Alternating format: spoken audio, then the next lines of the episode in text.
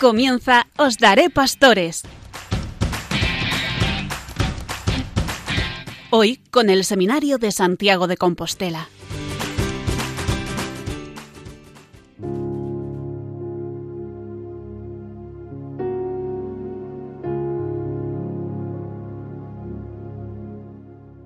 Buenas noches, queridos radioyentes, y bienvenidos una vez más en este mes de marzo a nuestro programa Os Daré Pastores desde el Seminario Mayor de Santiago de Compostela.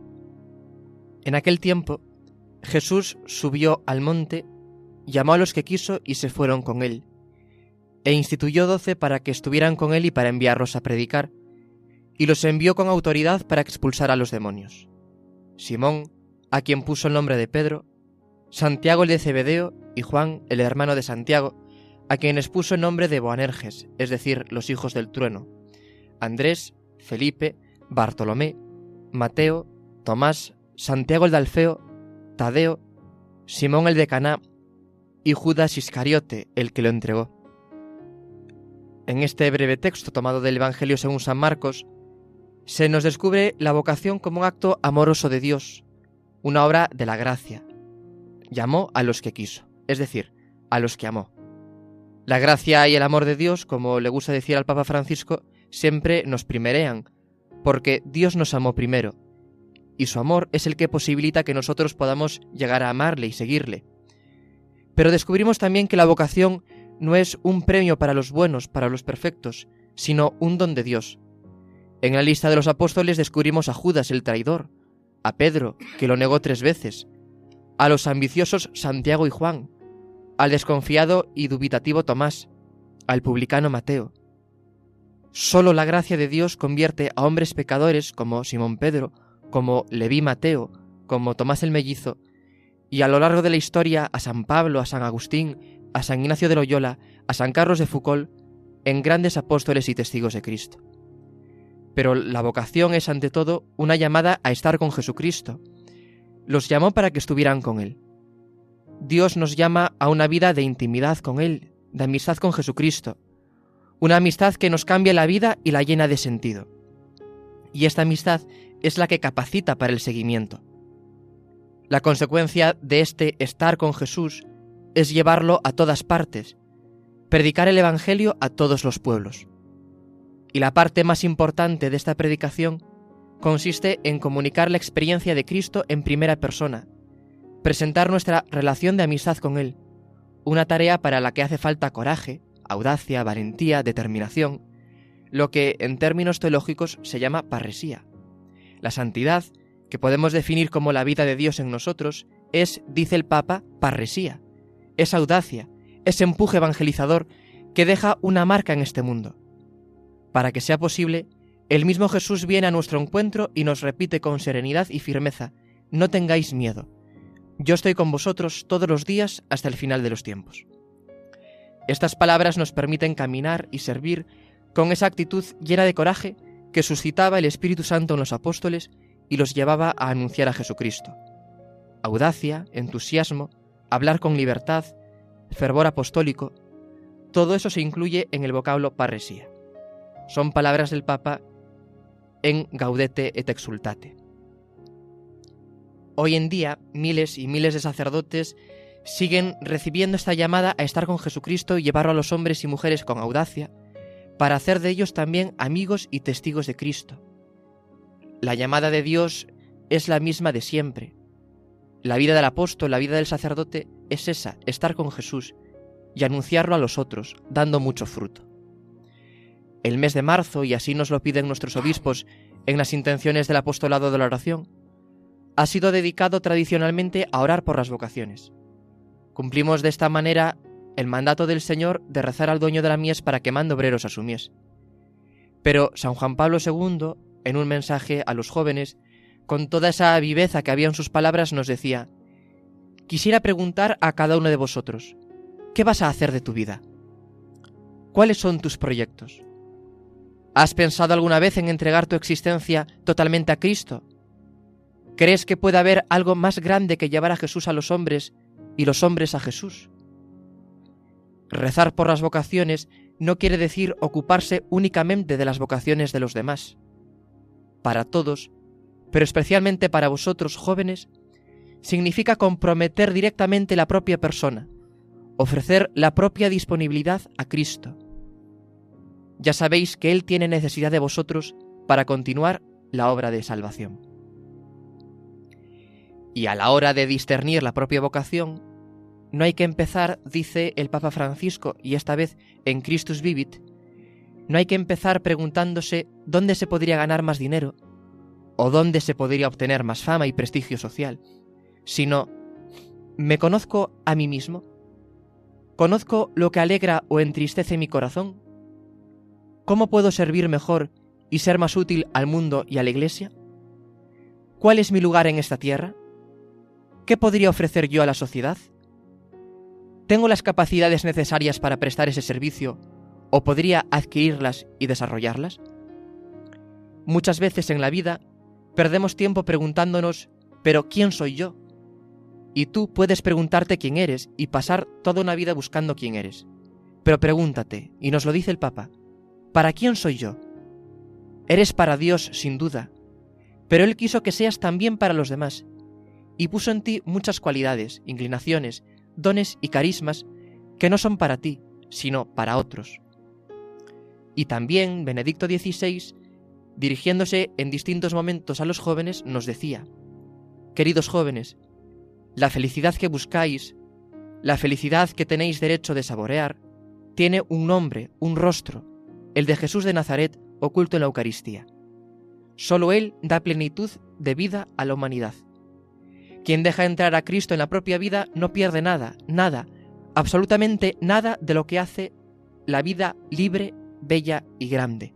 No, solo con esta amistad se abren de par en par las puertas de la vida. Solo con esta amistad experimentamos lo que es bello y lo que nos libera.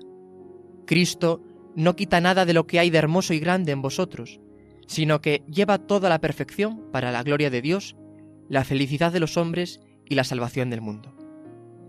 Dios quiere vuestra amistad, nos dice Benedicto XVI en otra ocasión, y cuando comenzáis a ser amigos de Dios, todo en la vida empieza a cambiar. A medida que lo vais conociendo mejor, percibís el deseo de reflejar algo de su infinita bondad en vuestra propia vida. Y por último, el secreto de la vocación está en la capacidad y en la alegría de distinguir, escuchar y seguir su voz.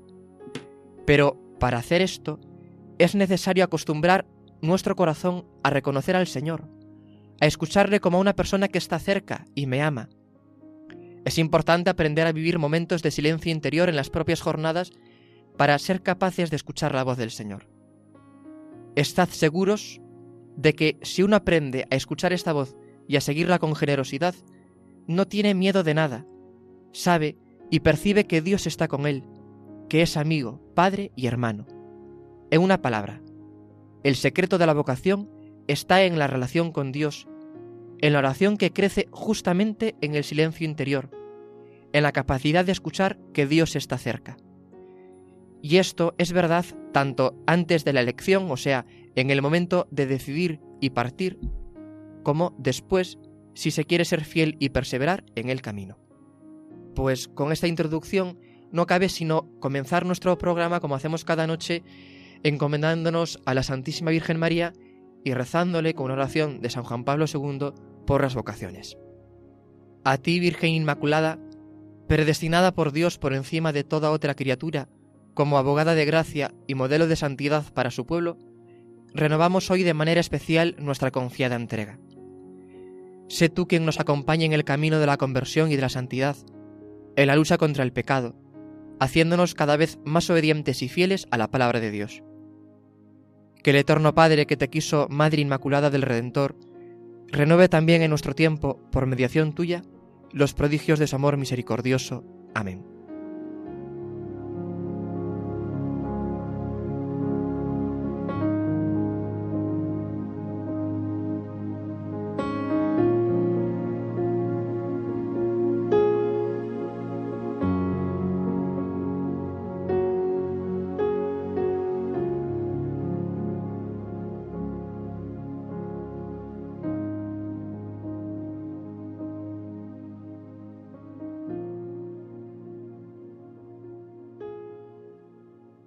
Y sin más paso a presentarles la mesa de esta noche. En la sección musical tendremos a nuestro compañero Reni Montero, nos trae la canción que le pondrá ese toque musical a nuestro programa Os Daré Pastores. También la catequesis del Papa de parte de Pedro Vadillo y también por último la, el espacio abierto que nos trae Enrique Malvar. Nuestros técnicos Carlos Velo y Víctor Leis y les habla Ernesto Gómez. Cada mes de marzo trae consigo la celebración en España del Día del Seminario como jornada dedicada a orar por las vocaciones al sacerdocio. Por esta razón, hemos querido hablar y tenemos con nosotros en nuestro programa de esta noche la suerte de poder hacerlo con Monseñor Milton Luis Trócoli Cebedio, obispo de Maldonado Punta del Este, Minas, en Uruguay, obispo, visitador apostólico, que ha estado visitando los seminarios de España. Buenas noches, Monseñor, y muchas gracias por estar con nosotros. Buenas noches y muchas gracias a ustedes. Una gran alegría el poder compartir aquí en Radio María con los seminaristas. Gracias. Dentro de esta temática vocacional, desde su dilatada experiencia en el campo de las vocaciones sacerdotales, para usted, ¿qué es o qué debería ser un seminario? Y bueno, un seminario es, por un lado, un lugar de, de formación, de crecimiento, donde se preparan quienes aspiran al ministerio del sacerdocio. Y es por eso también siempre un lugar, una casa de oración y un lugar también de, de crecer en fraternidad, en comunidad.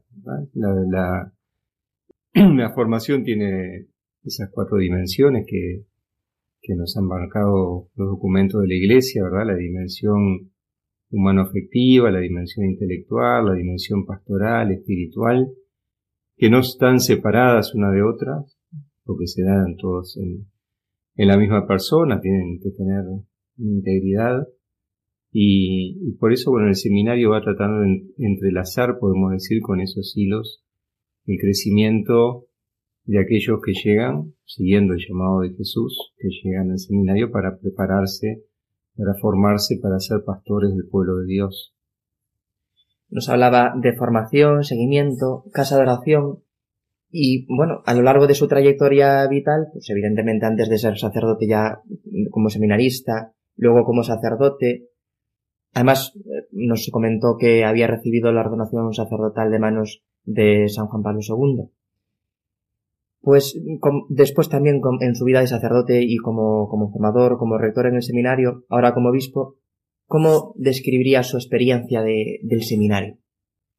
Bueno, una como seminarista, como tú mencionabas hace un rato, eh, para mí fue una etapa muy linda. Eh, en ese tiempo éramos, llegamos a ser en el seminario de, de Montevideo, éramos 75 seminaristas en las distintas etapas y, y lo recuerdo siempre con, un lugar donde he hecho grandes amigos que, con los que sigo hasta hoy, la que compartimos el ministerio sacerdotal. De, allá en Uruguay hay un seminario para, para todo el país, es interdiocesano y entonces eso nos da la posibilidad de conocernos, aunque estemos después en distintos lugares. Y, ha sido un lugar de amistad, un lugar de conocer más a Jesús, de haberme encontrado más con Él. Eh, el clima de oración, de meditación de la palabra, en el seminario me ayudó a encontrarme más profundamente con Jesús. Y, y bueno, el lugar donde fui educando, podemos decir, o me fueron educando más bien, los formadores y los que acompañaban la formación, este, el corazón sacerdotal. Que después tuve eh, la gracia de, ser ordenado junto con otros compañeros por hoy San Juan Pablo II en su segunda visita al Uruguay, que también fue por supuesto una experiencia muy, muy honda y muy fuerte, ¿no? que, que quedó profundamente grabada en mi vida y que tuve la alegría después de estar en la canonización de Juan Pablo II y tener esa certeza de que, bueno, de que me ordenó un santo.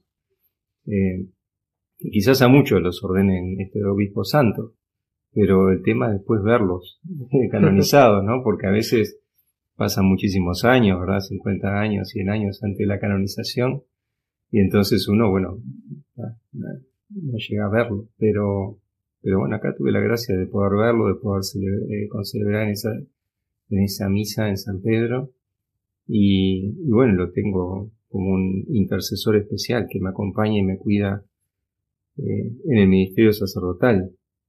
Además, a mí siempre me, atraía mucho y este, la figura de Juan Pablo II justamente como sacerdote, ¿no? La forma en que él celebraba la Eucaristía, eh, la fuerza que tenía para predicar, su espíritu evangelizador, misionero que lo llevó a recorrer el mundo entero.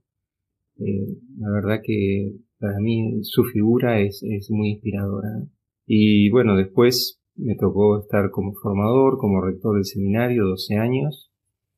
Eh, también fue un, tiempo lindo de, ir descubriendo y haciendo crecer eh, la paternidad espiritual. siempre un formador, un rector, es padre, y aprende en eso a acompañar, a cuidar, a ayudar a crecer. Y, bueno, y ahora como obispo, eh, donde también hay seminaristas de la diócesis que ingresaron el año pasado al seminario. Eh, bueno, también creo que es por un lado el ejercicio de la paternidad y a la vez también de un especial discernimiento, ¿no? Para saber acompañar a aquellos que, que aspiran al ministerio sacerdotal para que lo hagan realmente con, recta intención, con motivaciones profundas, verdaderas, auténticas, y sabiendo que las motivaciones siempre van, se van profundizando, van creciendo, van madurando a lo largo del tiempo del seminario. Pero bueno, posibilitar eso, esa madurez, ese profundizar en el seguimiento de Jesús y profundizar en esa configuración con Jesús buen pastor, que es aquel que, que le da sentido a toda nuestra vida y a toda nuestra entrega. Al fin y al cabo, el seminario tiene esa finalidad de formar pastores misioneros según el corazón de Dios y también el hecho de que los formadores sean esos verdaderos pastores que, nos ayuden en nuestra formación y, ver en ellos ese ejemplo de paternidad espiritual nos ayuda mucho y también, por qué no decirlo, a quien pues tenemos la, gran suerte o el gran regalo de Dios de que sea así. Monseñor, ¿señalaría algunos retos o desafíos de la pastoral vocacional y de la formación, formación que ha de ser, en primer lugar, formación humana, orientada hacia el sacerdocio, algunos desafíos, retos para la pastoral vocacional y la formación sacerdotal? Creo que un reto importante hoy de la pastoral vocacional es ser capaces de proponer la vocación. No, no, no esperar que surja, digamos, por generación espontánea, sino saber proponerlo creo que la mayoría de los que estamos en el ministerio y compartiendo también con ustedes las historias vocacionales, siempre hay alguien, un sacerdote, un consagrado, alguien que nos hizo el planteo, que nos dijo, tú no has pensado en ser sacerdote, aunque a veces en el primer momento digamos que no, este, la primera respuesta a veces puede ser un poco así más impetuosa y después es algo que que queda, que a veces madura en los meses o en los años, pero es importante el saber proponer, perder el miedo de proponer la vocación. Y, y después también hacerlo con, con, la convicción de que, de que la vocación sacerdotal, también la vocación en la vida consagrada, eh, nos realiza plenamente y nos regala la felicidad. Es aquello que dice Jesús, el ciento por uno con persecuciones, siempre hay una dimensión de cruz en el seguimiento de Jesús, pero sabemos que lo seguimos desde la alegría, Dios llama desde la alegría. Aun cuando encontremos dificultades, cuando encontremos contrariedades, pero es sentir siempre esa alegría en el corazón del llamado del Señor, de la invitación del Señor. Y, y cuando uno recorre también la historia, mira su historia vocacional, su historia de ministerio, el sentir esa paz en el corazón, que es también un sello de Dios, de que, de que estamos en su camino y de que es Él realmente el que, el que nos llama y el que nos invita. Y creo que otro reto también de, de la pastoral vocacional y de la formación hoy, tú mencionabas la dimensión humana, eh, yo creo que bueno, va también muy de la mano, ¿verdad?, de la dimensión espiritual, ese encuentro profundo con Jesús, el documento de Aparecida, dice recomenzar desde Cristo. Y yo creo que ese es uno de los desafíos. Tener a Cristo como centro y que toda nuestra vida de fe y nuestra vida pastoral sea realmente un recomenzar desde Cristo para poder anunciarlo a Él con toda nuestra fuerza, con toda nuestra alegría, con toda nuestra esperanza, que podamos anunciarlo realmente con verdad y con convicción. A propósito de este recomenzar desde Cristo, leía, yo el otro día una frase precisamente de nuestro querido Samuel González que decía que toda obra de apostolado debía de iniciar y terminar en el sagrario. Sagrario como el punto de inicio y de llegada de toda acción pastoral de la Iglesia. Monseñor, para terminar, ¿alguna palabra para un joven que pudiera estar planteándose la vocación sacerdotal, para los seminaristas que están en este proceso? ¿Qué nos dirían los jóvenes que hemos sentido esta llamada de Dios para ser sacerdotes? El que se está planteando la llamada, que no tenga miedo, que se la plantee con, confianza, que busque con quién hablarlo también, este, que lo pueda ayudar a discernir, a clarificar, eh, pero que sobre todo que tenga confianza y que no tenga miedo. Yo recuerdo mi propia experiencia vocacional, que estuve mucho tiempo con la pregunta, pero sin querer hablarlo con nadie por miedo a que me, me quisieran enganchar para el seminario o, con miedo que me vayan a, este, un poco a, coaccionar, en fin. Y, y eso no es bueno. Es bueno planteárselo, poder hablarlo con transparencia, dejarse acompañar en ese discernimiento. Y a los jóvenes que están eh, caminando con ustedes en el camino vocacional, en el seguimiento de Jesús, buen pastor, eh, el tener ese corazón muy disponible, porque seguir a Jesús, ser sacerdote, eh, es algo realmente muy lindo, que colma el corazón humano, que Dios nunca defrauda, Él siempre es fiel, y por eso cuando uno siente el llamado es bueno sentirlo y vivirlo eh, con toda confianza, con todas las fuerzas, con toda la disponibilidad, dejándose moldear también por el Señor, dejándose moldear por la iglesia, porque uno va caminando, pero bueno, la iglesia que es madre es la que también nos acompaña, nos, la que discierne con sus mediaciones y la que nos enseña también justamente a, sentir con ella, ¿verdad? Saber sentir con la iglesia y es la que nos va a enviar un día también a la misión. Es Jesús a través de la iglesia el que nos va a enviar. El cura de Arte decía que, que cada uno tenía que florecer donde ha sido sembrado y que la que nos siembra es justamente la iglesia, a través de sus mediaciones. Así que con esa confianza, ponernos en las manos de la iglesia también, que es madre, que sabe acompañarnos, cuidarnos y que nos envía la misión para anunciar el Evangelio a todos los rincones y a todos los corazones. Pues ante esa posible inquietud vocacional y ante esa posible llamada de Dios nos quedamos, como nos decía usted, Monseñor, con ese no tengáis miedo que tantas veces pues hemos escuchado también de, labios de, San Juan Pablo II, que también hacíamos referencia a él en esta entrevista, y cogemos el, el lazo que nos tiraba de ser capaces de proponer la vocación, que evidentemente no surgen por generación espontánea, y hay que pues afrontar ese, ese desafío de desde nuestra propia alegría y desde nuestro amor a Jesucristo y a las almas ser capaces de, de proponer esa vocación como una opción posible y que nos va a permitir desarrollar el proyecto de Dios en nuestra vida y por tanto pues ser felices aquí en la eternidad. Monseñor. cuando, disculpame que te un minutito, pero cuando yo estaba en un grupo de jóvenes, me acuerdo que el párroco un día nos reunió, nos dijo, eh, todo joven cristiano a la hora de pensar qué quiere hacer de su vida tiene que pensar si Jesús no lo llama. Yo creo que, esa es una clave. siempre estamos pensando lo que nos dicen desde chicos, ¿no? ¿Qué quieres ser cuando seas grande? bueno, quiero ser médico, quiero ser ingeniero, quiero ser abogado. Bueno, ¿qué quiere Jesús que sea? Y me parece que esa pregunta clave es la que tenemos que poner nosotros.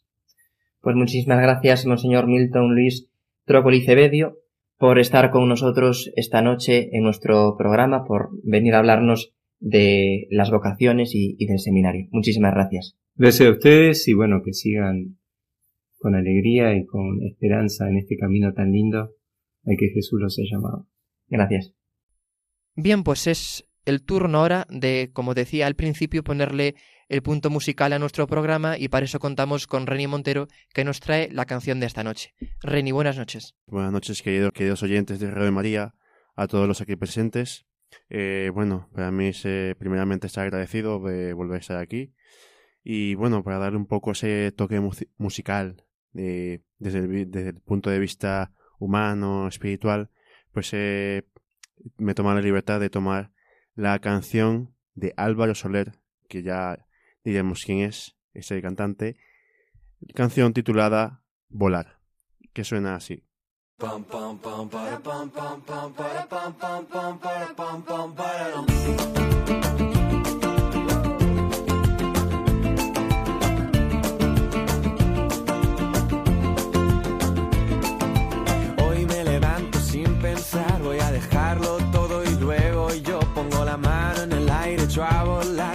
Complicarme la vida, disfrutar. Y yo, yo quiero más, quiero más, es como quiero ser, nada más, nada más, ni un minuto que perder, volar con el viento y sentir que se para el tiempo, pintar el momento y las nubes ir persiguiendo, saber cantar, pasarlo bien, ir por las calles y querer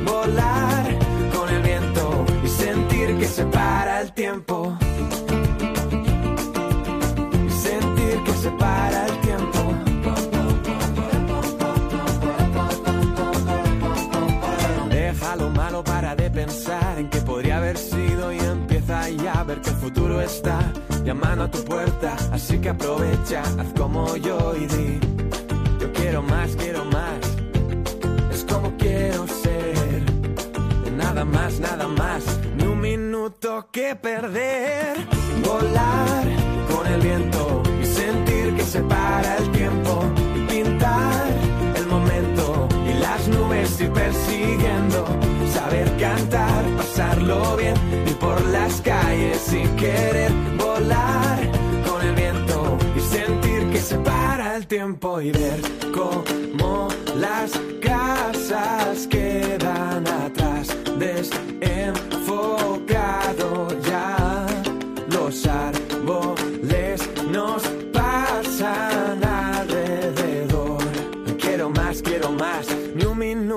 que perder.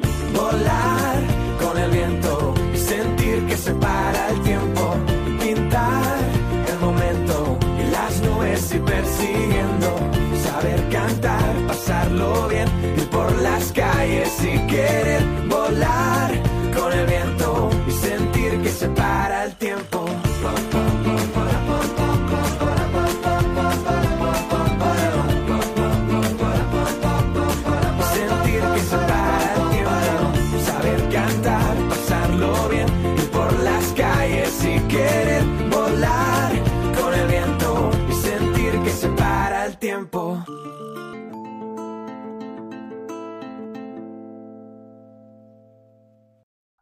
Hemos escuchado la canción Volar, que se repite cada rato, esta canción es de Álvaro Soler, para quienes no sepáis, es un cantante pues español de música pop, original de Barcelona. Su, primer éxito tuvo lugar pues en el año 2015, o sea, hace poco más o menos. Y bueno, se, se caracteriza por la música popular, música moderna un poco, y bueno, que no estamos acostumbrados en la música de hoy pues a, a tener canciones con contenido muchas veces, es una de las pocas que, que nos repite, aparte de repetirnos, pues volar, así dice la canción, de entrada podría parecernos una canción motivacional, de tantas que suenan, de motivación, de subir un poco el ánimo.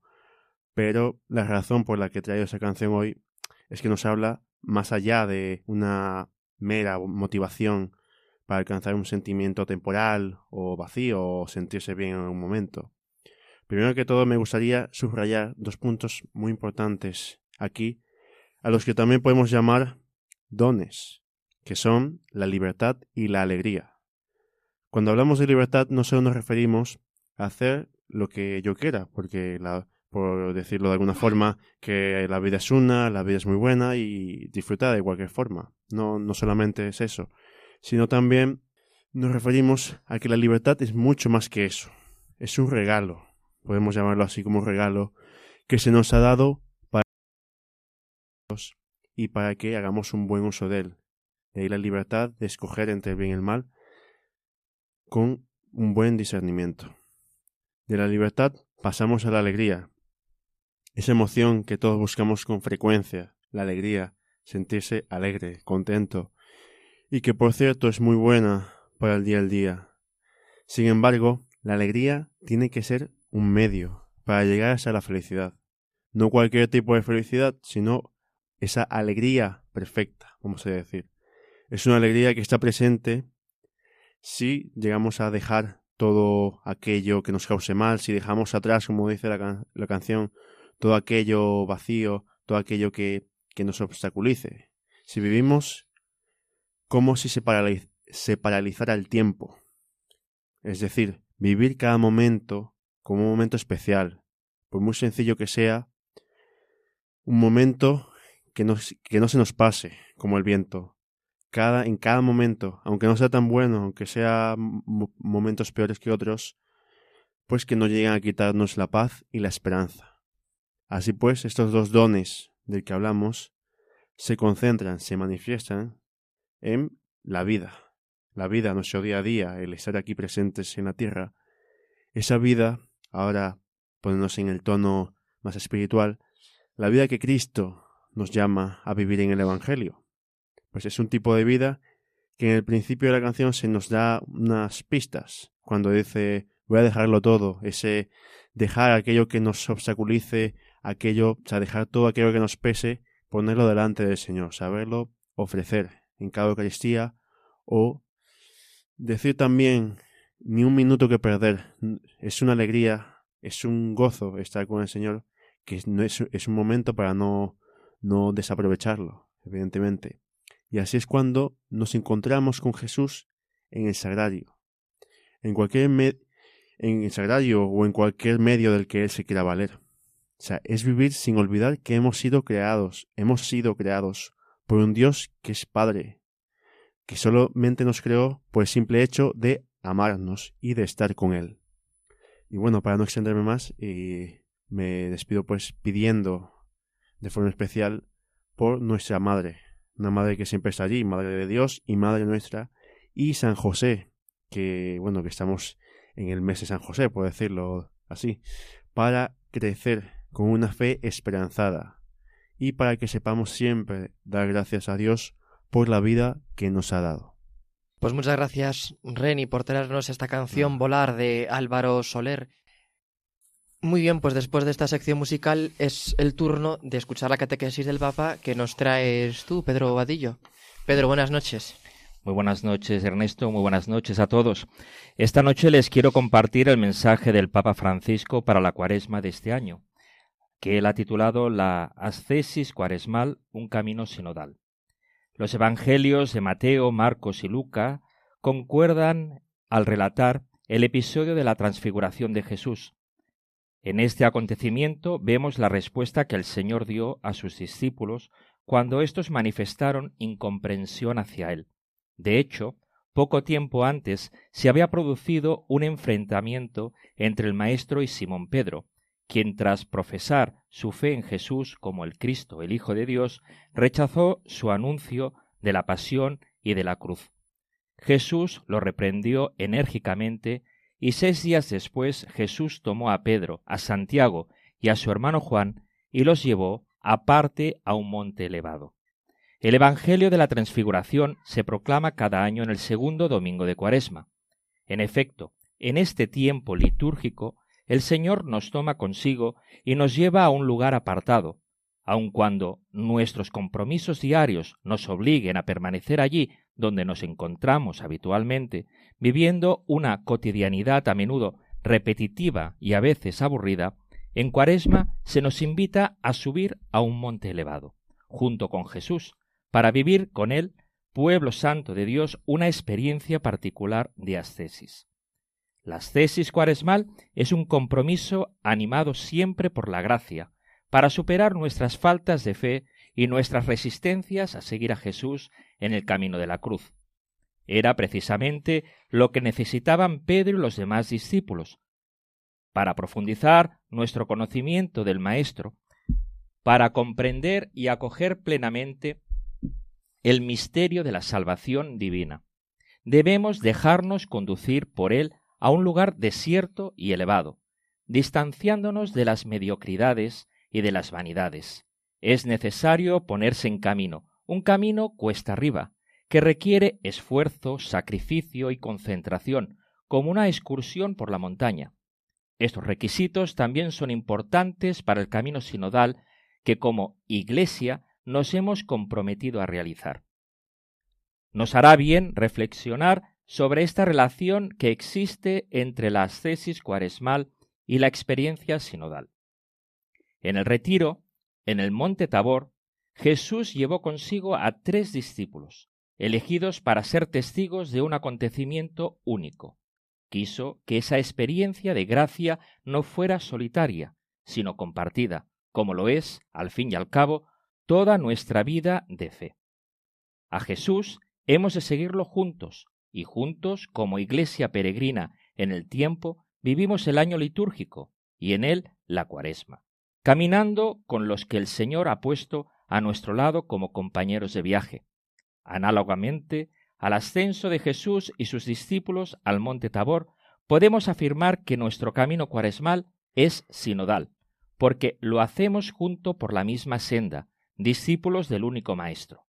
Sabemos, de hecho, que él mismo es el camino, y por eso, tanto en el itinerario litúrgico como en el del sínodo, la Iglesia no hace sino entrar cada vez más plena y profundamente en el ministerio de Cristo Salvador. Y llegamos al momento culminante. Dice el Evangelio que Jesús se transfiguró en presencia de ellos. Su rostro resplandecía como el sol y sus vestiduras se volvieron blancas como la luz. Aquí está la cumbre, la meta del camino. Al final de la subida, mientras estaban en lo alto del monte con Jesús, a los tres discípulos se les concedió la gracia de verle en su gloria, resplandeciente de luz sobrenatural, una luz que no procedía del exterior, sino que se irradiaba de él mismo. La belleza divina de esta visión fue incomparablemente mayor que cualquier esfuerzo que los discípulos hubieran podido hacer para subir al tabor. Como en cualquier excursión exigente de montaña, a medida que se asciende es necesario mantener la mirada fija en el sendero, pero el maravilloso panorama que se revela al final sorprende y hace que valga la pena. También el proceso sinodal parece a menudo un camino arduo, lo que a veces nos puede desalentar, pero lo que nos espera al final es sin duda algo maravilloso y sorprendente, que nos ayudará a comprender mejor la voluntad de Dios y nuestra misión al servicio de su reino. La experiencia de los discípulos en el monte Tabor se enriqueció aún más cuando Jesús, transfigurado, aparecieron junto a él Moisés y Elías, que personifican respectivamente la ley y los profetas. La novedad de Cristo es el cumplimiento de la antigua alianza y de las promesas, es inseparable de la historia de Dios como su pueblo y revela su sentido profundo. De manera similar, el camino sinodal está arraigado en la tradición de la Iglesia y al mismo tiempo abierto a la novedad. La tradición es fuente de inspiración para buscar nuevos caminos, evitando las tentaciones opuestas del inmovilismo y de la experimentación improvisada. El camino ascético cuaresmal, al igual que el sinodal, tiene como meta una transfiguración personal y eclesial, una transformación que ambos casos haya su modelo en la de Jesús y se realiza mediante la gracia de su ministerio pascual. Para que esta transfiguración pueda realizarse en nosotros este año, quisiera proponer dos caminos a seguir para ascender junto a Jesús y llegar con él a la meta. El primero se refiere al imperativo que Dios Padre dirigió a los discípulos en el Tabor, mientras contemplaban a Jesús transfigurado. La voz que se oyó desde la nube dijo, Escúchenlo. Por tanto, la primera indicación es muy clara, escuchar a Jesús. La cuaresma es un tiempo de gracia en la medida en que escuchamos a aquel que nos habla. ¿Y cómo nos habla? Ante todo, en la palabra de Dios, que la Iglesia nos ofrece en la liturgia. No dejemos que caiga en saco roto. Si no podemos participar siempre en la misa, meditemos las lecturas bíblicas de cada día.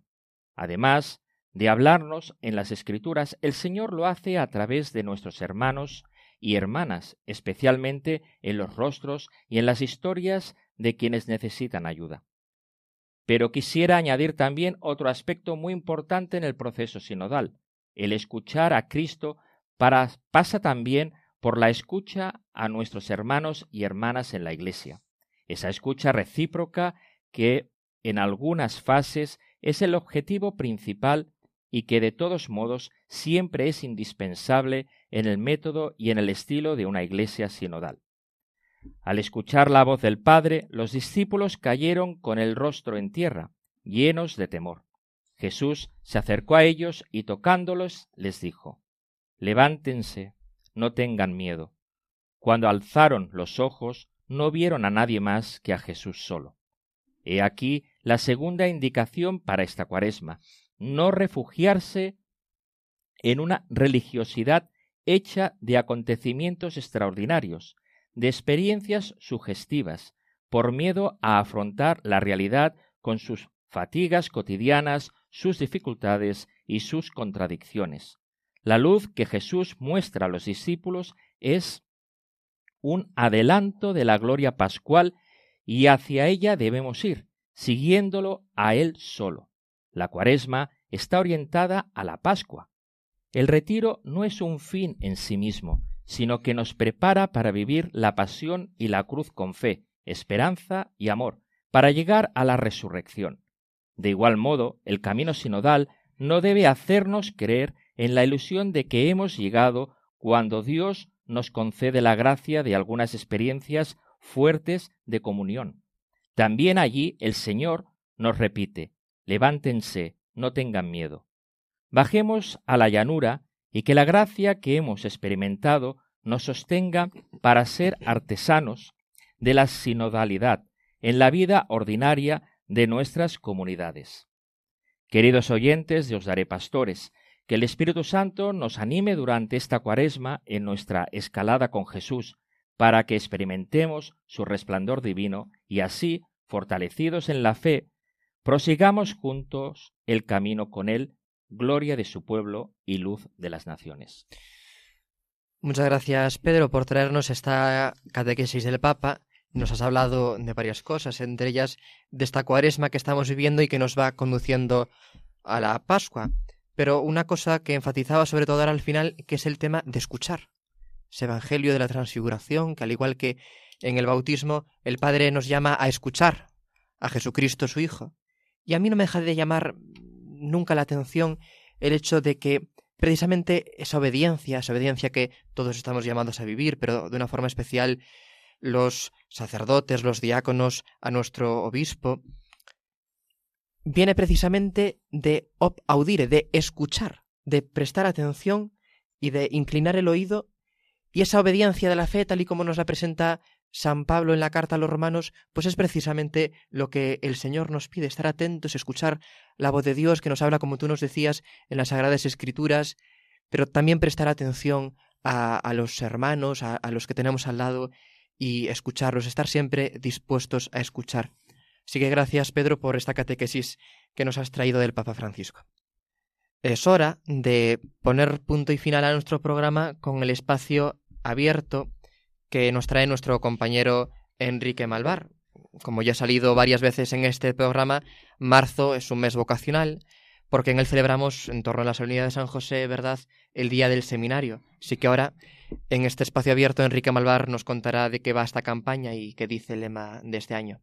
Enrique, te escuchamos. Buenas noches a todos. El día de San José, el 19 de marzo, la Iglesia celebra el día del seminario, la jornada del seminario. Y la Iglesia nos propone como lema la siguiente frase. levántate y ponte en camino. Claro, toda persona que se levanta y que se pone en camino parte de un determinado punto, de un lugar de encuentro. ¿Y cuál es ese lugar de encuentro del seminarista? Por la institución llamada el seminario. Muchas veces escuchamos la famosa frase de que el seminario es el corazón de la diócesis, y ciertamente lo es, porque de ahí salen los sacerdotes, los pastores, que junto con el obispo conducen al pueblo santo de Dios a la patria futura. La pregunta es, el, seminario es el corazón de la diócesis, pero ¿está en el corazón de los diocesanos? Es una pregunta interesante. Todo creyente tiene que tener una especial preocupación por las vocaciones al sacerdocio. Cada uno debe examinarse, pues, en esta jornada, cómo es nuestra vocación para nuestra oración para que no falten trabajadores en la viña del Señor. El seminario es una comunidad en la cual todos, sin duda, nos vamos transformando, nos vamos puliendo, modificando, en definitiva, conformándonos al corazón de Cristo, que es nuestro único modelo. Recibimos una, sólida formación espiritual, intelectual, pastoral, comunitaria y humana, fundamental para el futuro sacerdote.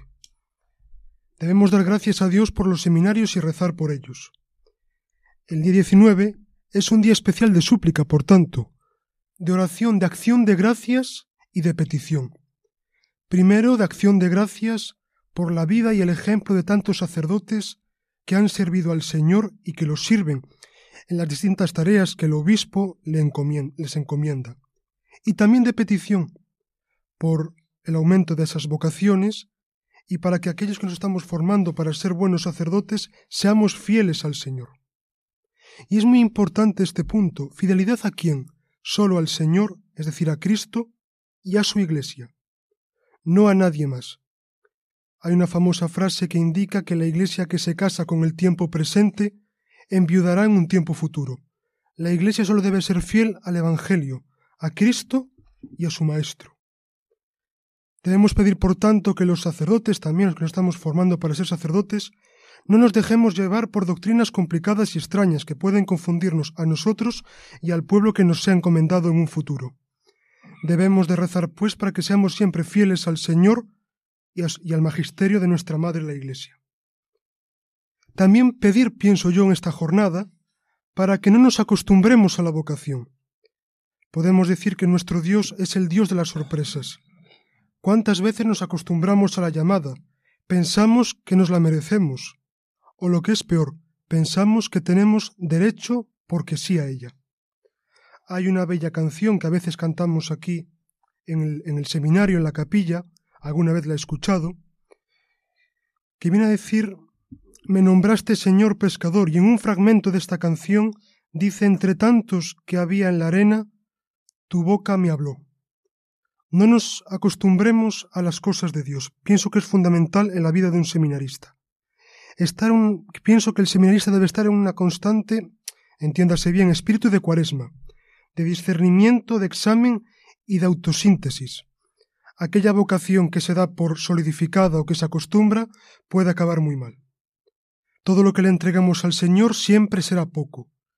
Y cada día que nos acostemos, de noche debemos decir, Señor, ¿y mañana qué más te puedo ofrecer? Por supuesto que esto cuesta, pero contamos con multitud de intercesores, de sacerdotes santos, que en la comunión de los santos nos ayudan en el camino. También en el ejemplo de muchos laicos comprometidos, que colaboran con el sacerdote en las parroquias. También esta jornada nos debe llevar a pensar que debemos ser muy humildes.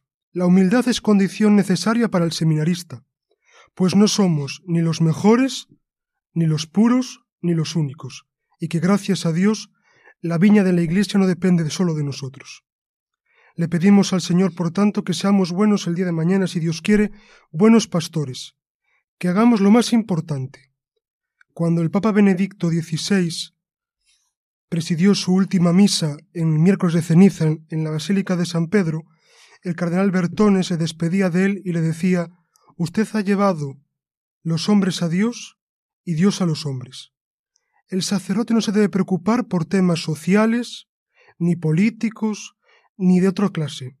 Su labor es el Evangelio y la santificación del pueblo que se le confía. Le pedimos, por tanto, a San José y a la Santísima Virgen que nos ayuden siempre a estar centrados en nuestra vocación. Que nuestro fiat hágase solo sea al Señor, pues solo a Él debemos rendir nuestra voluntad. El que se entrega a Él, como decías, querido Ernesto, en, ese fragmento que corresponde a la misa de entronización del Papa Benedicto, quien entrega Él no pierde nada, lo gana todo. Todo debemos perderlo por amor a Cristo. Nos damos cuenta que quien se entrega a Él recibe la vida en plenitud, y que ciertamente vale la pena ser sacerdote, a pesar de las contrariedades, de las dificultades que surgen, ¿quién no las tiene? Un padre de familia también las tiene, cualquiera las tiene. Hoy invitamos a todos aquellos que nos escuchen preguntarnos ¿y yo por qué no sacerdote? Es que tengo tal defecto, es que tengo otro. Bendito sea Dios, significa por tanto que puede ser sacerdote, porque el Señor no llama a los capacitados, sino que capacita a los que llama. Que la Santísima Virgen María y San José nos ayuden el día de mañana a ser buenos sacerdotes según el corazón de Cristo, nuestro único modelo. Muchas gracias, Enrique, por esto que nos has hablado tan importante y tan fundamental del día del seminario y en orden a la vocación. Pero yo no quisiera terminar este programa sin hacer una última referencia, como hacías tú antes en la sección musical, Ren, y también ahora tú, Enrique Malvar, una última referencia a, al patrón de los seminarios, el glorioso patriarca San José. Y para hablar de su figura y, y del papel que ha tenido en la historia de la salvación humana, me gustaría retomar lo que el Papa nos dijo en esa carta tan bonita, con corazón de padre, hace un par de años, con ocasión del 150 aniversario de la proclamación de San José como patrono de la Iglesia Universal. La oración colecta de la solemnidad dice que Dios confió a San José los primeros misterios de la salvación de los hombres, porque fue el varón escogido por Dios para asumir la paternidad terrena del Hijo de Dios, nuestro Señor Jesucristo. Y en esta carta se nos apuntan unas notas de la paternidad de San José que podemos recordar. En primer lugar habla de que fue padre en la ternura. Quizá esta sea una de las expresiones revolucionarias del Papa Francisco. Y la verdad es que tiene razón, porque como San José se, se dejó impregnar de la ternura del niño Dios, así también los sacerdotes, pero todos los cristianos deben aplicar el bálsamo de la comprensión, del cariño, de la escucha paciente, esa escucha a la que nos invitaba también en la catequesis el Papa, como tú nos decías, Pedro, del perdón, de la misericordia, y todo esto en los distintos servicios que desempeñan, tratando de encarnar ese rostro misericordioso y compasivo de Dios, como también, por otra parte, nos están invitando los profetas en este tiempo de Cuaresma. San José es también padre en la obediencia y padre en la acogida de la voluntad de Dios, dentro de los límites propios de la condición humana. En los Evangelios nos recuerda el Papa, San José aparece como aquel que cumple inmediatamente la voluntad de Dios, sin pararse a valorar los pros y los contras. Él vence la comodidad y los respetos humanos para anteponer la voluntad de Dios cuando le pide que acoja a María en su casa o cuando, a través del censo, se le indica que debe ir a Belén para que nazca allí el Hijo de Dios, o también cuando tiene que huir a Egipto porque el niño estaba siendo perseguido por el cruel Herodes. Y cuando, ya sentado en el nuevo país, emprende el viaje de regreso para cumplir así todo lo establecido. Por último, me gustaría destacar que San José es padre trabajador y padre en la sombra. La doctrina de la Iglesia dice que el trabajo es participación en la obra misma de la salvación y oportunidad para acelerar el advenimiento del reino, para desarrollar las propias potencialidades y cualidades poniéndolas al servicio de la sociedad y de la comunión. A través del trabajo, estamos llamados a instaurar el reino de Dios en la tierra. Y esto todos, cada uno desde su estado de vida, desde su profesión, en la familia, en sus ámbitos de trabajo, de estudio, de ocio, donde quiera que se encuentren.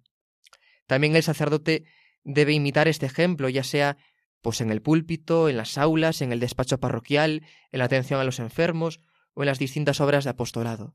Y todo eso, como dice el Papa, en la sombra, es decir, desde un cierto ocultamiento sin creernos los protagonistas ni pensar que nosotros somos los autores ni de nuestra propia salvación ni de la salvación de nadie, sino que el verdadero autor de la salvación es Jesucristo, que a través del Espíritu Santo nos guía, nos guía a toda la Iglesia y nos acompaña, nos asiste también a los que hemos recibido esta vocación sacerdotal para ser fieles y perseverantes en nuestro ministerio. Por eso a San José le pedimos que interceda por todos y cada uno de los miembros de la Iglesia, para que podamos conservar con fidelidad y llevar a plenitud esos misterios de la salvación que a Él le fueron confiados, y también por el aumento y la perseverancia de las vocaciones sacerdotales, consagradas y misioneras, para que nunca falten personas dispuestas a anunciar el Evangelio, celebrar los sacramentos, cuidar al pueblo de Dios y evangelizar a toda la humanidad. Dios Todopoderoso, te pedimos nos concedas por la gloriosa intercesión de nuestro Padre San José abundantes y santas vocaciones que anuncien tu reino sin descanso. Haz, Señor, que los sacerdotes, iluminados por tu palabra y guiados por la humildad y fidelidad de San José, abran sus corazones a tu providente voluntad. Buenas noches y hasta el próximo programa.